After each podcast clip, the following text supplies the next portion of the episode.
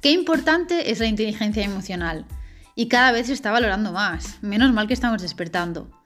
La inteligencia emocional consta del reconocimiento de sentimientos y emociones, tanto nuestros como de los demás, y de ser capaces de gestionarlos y controlarlos, es decir, actuar en consecuencia. Para entendernos, la emoción básica de la timidez es el miedo a... ¿Te imaginas poder controlar el miedo?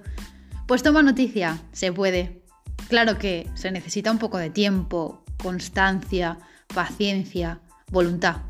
Como a mí me gusta decir, encontrar un cambio de perspectiva, por supuesto, con las herramientas adecuadas.